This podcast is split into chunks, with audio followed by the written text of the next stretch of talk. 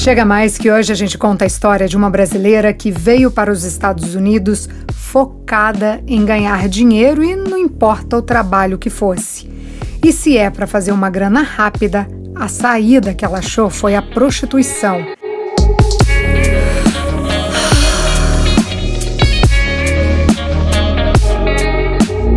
Cada centavo que ela ganhava ia para um cofre que ela alugou no banco.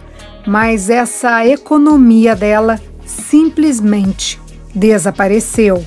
Mas espera aí que eu resumi muito essa história, que tem ainda um sugar daddy, uma organização criminosa da Armênia, uma relação abusiva e até câmeras escondidas dentro da casa dela.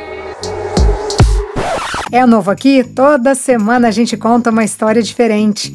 Então segue a gente no YouTube, no Spotify, na Google Podcast e na Apple Podcast e também no nosso Instagram, arroba História de Imigrante.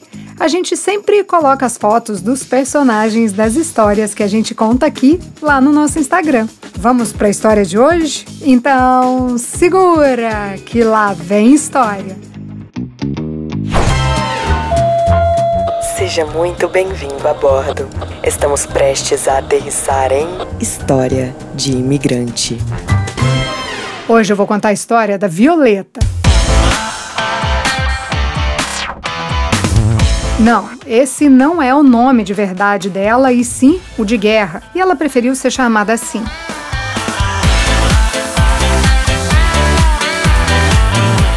Violeta já chegou nos Estados Unidos trabalhando de stripper. No começo, ela nem achava que ia conseguir um trabalho desses porque ela não dançava igual as dançarinas que ela via nos filmes. Mas na vida real, ela viu que era bem diferente. Tipo, não tinha aqueles malabarismos polidense que a gente vê no cinema.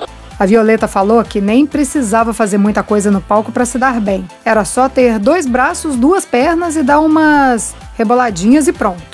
Ela gostava da grana que ela tirava fazendo programas. Sim, as strippers fazem programas sexuais. Eu reforço isso aqui porque eu já vi muitas meninas perguntando se uma coisa tem a ver com a outra, se a prostituição tem a ver com a vida de dançarina. E parece que. Como é que eu falo aqui? Parece que essas duas profissões caminham juntas. A Violeta falou que todas as dançarinas que ela conheceu se prostituíam. A gente já contou aqui no podcast a história de uma brasileira que também foi stripper aqui nos Estados Unidos. Era a Cíntia. Só que a Cíntia se envolveu com uma galera bem do mal e acabou sendo vítima de tráfico humano. Quem quiser escutar a história da Cíntia tem dois episódios da dança à prostituição e o da prostituição ao tráfico humano. Mas enfim, vamos voltar aqui porque hoje a história é da Violeta e é bem diferente.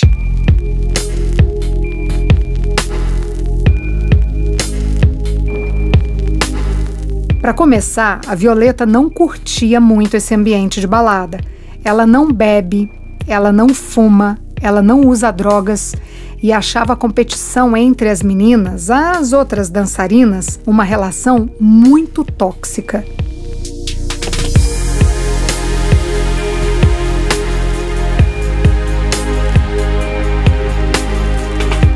Ela também não gosta de ficar trocando de roupa e nem se maquiando o tempo todo. E as dançarinas a gente sabe que tem que estar tá bem produzida para conseguir os clientes. Pois é, nada disso era a vibe da Violeta. Então a Violeta conseguiu um trabalho numa casa de massagens. E como funciona isso? Os caras vão lá mesmo para fazer a massagem. E aí rola o programa.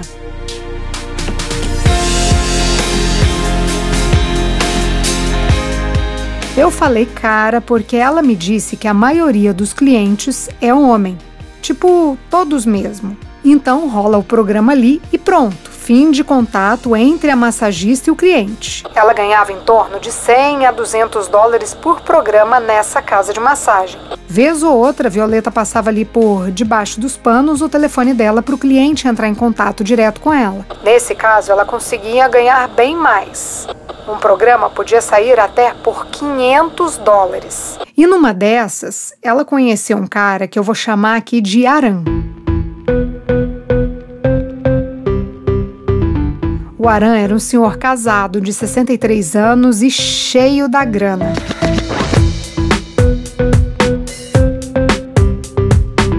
O business dele era ensinar as pessoas a cuidar de idosos, então aparentemente ele fazia uma grana com isso. Mas isso também era tudo que a Violeta sabia do cara. A Violeta começou a fazer programas para ele, mas o relacionamento dos dois foi além. Ele queria exclusividade. Então, ele era uma espécie de sugar daddy para ela. Para quem não sabe, sugar daddy é um homem mais velho que sustenta uma menina mais nova. É uma relação, é, como é que eu explico aqui? É uma relação consensual. Os dois deixam claro o interesse de cada um naquela relação. Para Violeta não tinha grilo, ela queria o dinheiro e ele, o Aran, queria o sexo. Não rolava sentimento, até porque a Violeta me explicou que ela sempre separou muito o sexo do amor. Eu sempre tive essa dúvida como as meninas de programa fazia para não se envolver com os clientes, tipo, não se apaixonar por eles. A Violeta falou que é só tratar o sexo como profissão e deixar claro para o homem que é isso e pronto. Aí ela e o Aran se viam tipo umas cinco vezes por semana. Ela continuava trabalhando na casa de massagem e ainda fazia os programas por fora. Ah, ela também anunciava em sites da internet. Ah, deixa eu abrir um parênteses aqui.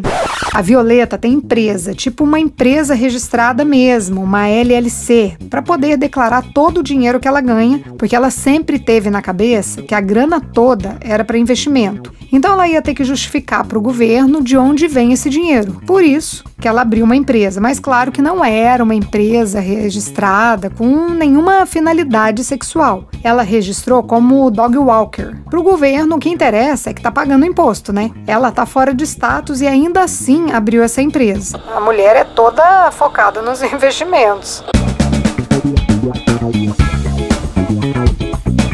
E ela tinha que pensar nisso mesmo, porque ela ganha uma grana, viu? Faz as contas aí, 500 dólares o programa de uma hora. Se for meia hora, ela cobra 350 e o dia todo é mil dólares. Então ela tira aí na média de 6 mil dólares por semana. Eu gosto de colocar o valor aqui porque muita gente tem curiosidade de saber quanto que uma garota de programa ganha nos Estados Unidos. Eu mesma sempre tive essa curiosidade. Mas antes de fazer as contas aí, sair por aí decidida a investir nessa área, é legal saber que existe uma parte bem perigosa dessa profissão. A Violeta mesmo já foi violentada sexualmente por um pseudo cliente. O cara chegou e já colocou a faca na garganta dela e só saiu depois que.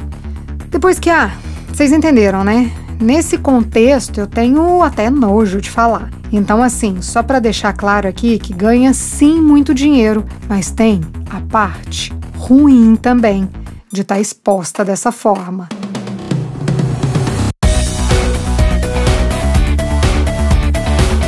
Mas enfim, a Violeta estava nesse relacionamento com o Aran, o Sugar Daddy.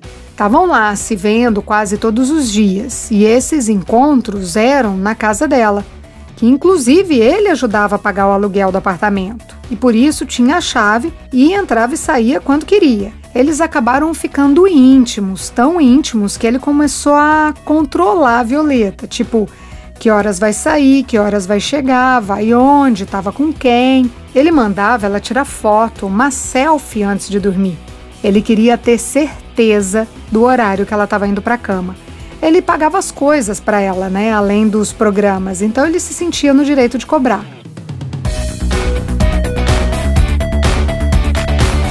Mas aos poucos as perguntas passaram a ter uma conotação mais financeira.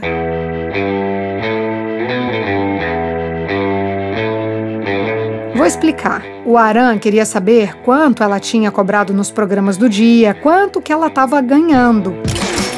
A Violeta tinha um cofre em casa e alugava uma caixa de cofre num banco. Eu não vou citar o nome do banco aqui por questões óbvias que vocês vão entender já já.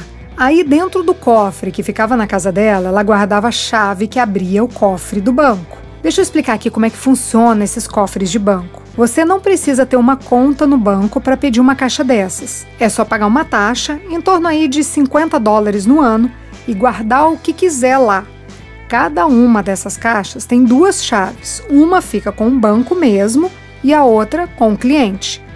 Todas as vezes que você vai abrir essa caixa, o banco pede que você assine ali um papel e também mostre um documento com foto. Pode ser identidade, passaporte, e são os funcionários que te dão a caixa. Você usa uma sala reservada lá para mexer nas tuas coisas. Ninguém vê o que está dentro. Então, resumindo aqui, só você pode ter acesso a essa caixa. Pelo menos é assim na teoria. A Violeta guardava todo o dinheiro que ela ganhava no cofre do banco, mas era assim, toda a grana mesmo que ela tinha. Ela queria comprar uma casa e dar um jeito de exercer a profissão dela aqui nos Estados Unidos. No Brasil, ela era psicóloga e enfermeira, e como aqui ela estava fora de status, então ela não podia trabalhar na área dela até se legalizar.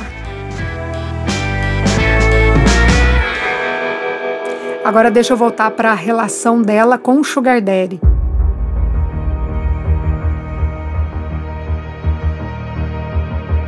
O Aran estava nesse controle que ela achava abusivo, até que um dia ela descobriu câmeras escondidas na casa dela. Câmeras que gravavam tudo o que ela fazia. E assim, a gente sabe que a galera grava cenas de sexo para vender na internet. A gente já falou disso aqui no episódio Casei com o Monstro. Então, na hora que a Violeta achou essas câmeras, sacou na hora que o cara estava fazendo com ela. Ela entendeu que quando o Aran se aproximou dela, o interesse era fazer dinheiro com as imagens dela.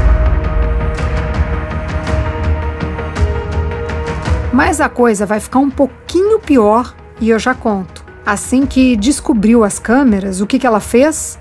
Mandou o Sugar Daddy sumir da vida dela, desaparecer. Ele até foi embora, mas ele tinha a chave do apartamento, lembra? E pior, sabia que ela tinha uma grana e sabia que essa grana estava no banco. Ele também tinha a senha do cofre da casa dela. Deve ter pego nas imagens das câmeras, porque se você está sendo espionada, a privacidade é zero, né? O negócio é que ela se ligou nisso só um tempo depois, quando foi procurar o passaporte em casa e não achou. O passaporte não estava no cofre aonde que ela costumava guardar. Aí veio a bomba. Ela foi correndo, desesperada no banco para checar a caixa dela. Gente, pensa na situação. Você tá ali guardando notinha por notinha de um trabalho que não é fácil e de uma hora para outra descobre que perdeu tudo. E eu nem falo o trabalho dela de programa sexual, não. Eu falo o trabalho de qualquer um, qualquer dinheiro que você ganha ali suado, vai lá, guarda nessa caixa do banco e daqui a pouco descobre que esse dinheiro não tá mais lá? Foi exatamente isso que aconteceu. Mas aí você me pergunta, ué, não é só falar com o banco? Eles não têm que dar satisfação desse dinheiro? A resposta é sim e não. Eu vou explicar aqui. O banco não tem nenhuma responsabilidade direta com o que é colocado lá dentro do cofre porque ele não checa os valores ou a mercadoria. Eu até achei uma reportagem do New York Times que conta a história de um cara que teve a mesma experiência que a Violeta. Foi abrir o cofre dele e estava vazio. Lá nessa reportagem fala mesmo que não existe uma lei federal que proteja o que os clientes deixam nas caixas. Só uma observação aqui. O banco desse cara da reportagem é o mesmo da Violeta. Alguma coisa com W, fica a dica. Então, de acordo com a lei, o banco não tinha qualquer culpa nessa história, mas tem uma coisa. Quem abriu o cofre? Qual documento foi apresentado lá? O passaporte dela? Quem assinou o documento? Como que alguém pode ter acesso ao cofre se estava claro no contrato que só ela podia pegar a caixa? Pois foi exatamente essas perguntas que a Violeta fez. Ela estava enlouquecida e chamou a polícia. Eles até registraram lá a ocorrência, mas assim, a Violeta disse que nem as imagens das câmeras eles olharam. Falaram para ela procurar um advogado para entrar na justiça com um pedido. Só assim ela ia conseguir ver as imagens. A gente acha que essas burocracias são só no Brasil? Pelo jeito é aqui nos Estados Unidos também. Mas ela não conseguiu nenhum advogado que quisesse comprar a briga com um banco desse tamanho. E assim, Seria uma batalha que se estenderia por anos, sem contar em quanto de dinheiro ela não ia gastar sem garantia nenhuma de ter as economias dela de volta. A Violeta tem certeza que foi o Sugar Daddy que pegou a grana dela. Ela acha que ele deve ter feito outra mulher se passar por ela lá no banco. Na real, depois disso tudo, ela foi investigar o Aran na internet e descobriu que ele é de uma família da Armênia que estava toda envolvida em esquemas. Esquemas tipo aplicar golpes, comércio sexual, roubo, um tipo de máfia mesmo. Então, acabou que no final das contas, ela perdeu mesmo. Eu achei interessante contar essa história aqui porque sei que tem muita gente que guarda dinheiro dentro de casa. Inclusive, já me contaram a história de uma brasileira que deu uma festa no apartamento dela e depois dessa festa sumiu 5 mil dólares. Esse dinheiro era reserva que ela tinha e estava escondido dentro do guarda-roupa. Mas sei também que tem muita gente que guarda nesses cofres de banco porque não querem deixar o dinheiro em conta bancária e correr o risco de ser pego pela receita.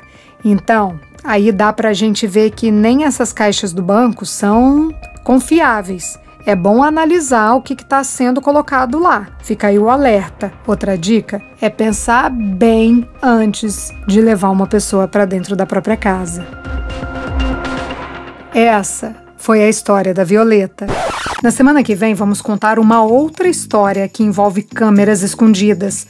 É a história de uma brasileira que alugou um quarto numa casa e depois de um tempo ela descobriu que tinha câmeras escondidas dentro do quarto dela. Na real, tinham câmeras escondidas na casa inteira, inclusive no banheiro. Não perde não, é na próxima quinta, aqui no podcast História de Imigrante.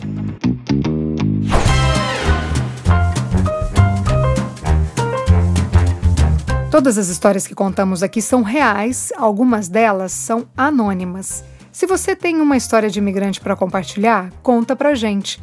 Nosso WhatsApp é 650 834 9209. A edição de som é de Tadeu Jardim, a produção, roteiro e apresentação, Priscila Lima. Essa é uma realização Estúdio Fita. Até a próxima história.